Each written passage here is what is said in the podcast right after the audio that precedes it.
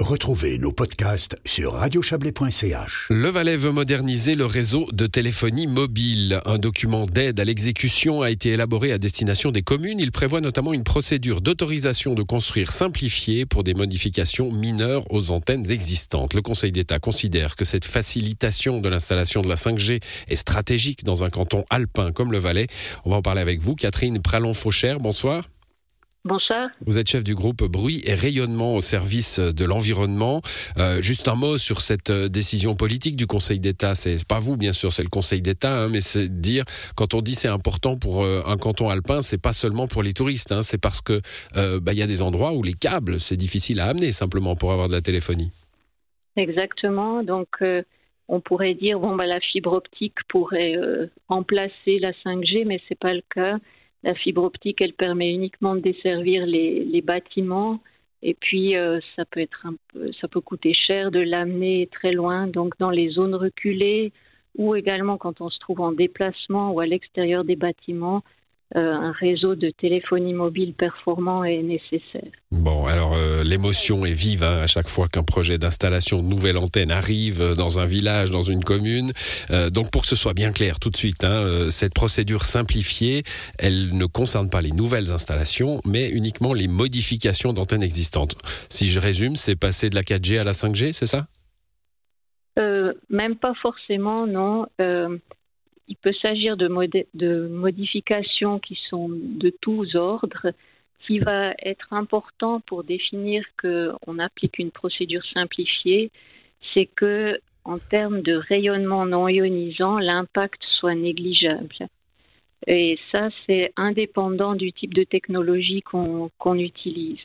Donc, euh, un changement qui va, un changement d'antenne euh, s'il s'accompagne d'une augmentation non négligeable du rayonnement, il ne va pas pouvoir se faire par une procédure simplifiée. D'accord, et ça, ça sera au service de l'environnement de le contrôler, parce que c'est les communes qui mettent euh, à l'enquête, c'est au service de l'environnement de contrôler qu'il n'y a pas une, une augmentation de la puissance, hein, si je comprends bien, de, de l'antenne. Exactement. Donc tous les dossiers vont passer chez nous, au service de l'environnement, et nous, on va systématiquement vérifier quelle est l'importance de l'augmentation du rayonnement et euh, définir aussi ainsi la procédure qui est applicable. Bon, alors en cas d'installation d'une nouvelle antenne, hein, j'appuie un peu parce que je sais qu'il y, a de l'émotion chez ceux qui, celles et ceux qui nous écoutent, mais pour une nouvelle antenne dans un endroit où il n'y en a pas, là, la procédure reste euh, la même qu'aujourd'hui et les oppositions, du coup, sont possibles. Tout à fait, c'est exactement ça. La procédure ordinaire d'autorisation de construire va s'appliquer dans ces cas-là, tout comme elle s'appliquera pour toute modification qui ne peut pas être considérée comme mineure donc sans impact ou avec des impacts vraiment négligeables. Donc euh, si, si cette euh, ouais, modification n'est pas mineure, là aussi la procédure normale s'applique, c'est ce que vous nous avez expliqué. Il y a une autre décision du Conseil d'État aujourd'hui, on va terminer avec ça, euh, c'est d'abroger une décision de ce même Conseil d'État, c'est un autre hein, évidemment, mais c'était en 2008.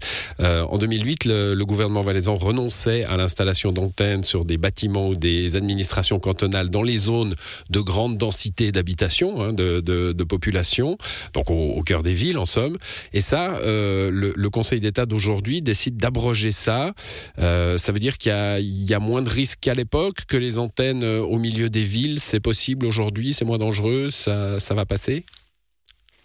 Je dirais que cette décision, elle est surtout basée sur une étude de la Confédération qui a montré que les antennes de dernière génération, qu'on dit adaptatives, euh, si elles sont euh, installées avec un réseau relativement dense et proche des utilisateurs, elles contribuent à limiter l'exposition individuelle au rayonnement non ionisant.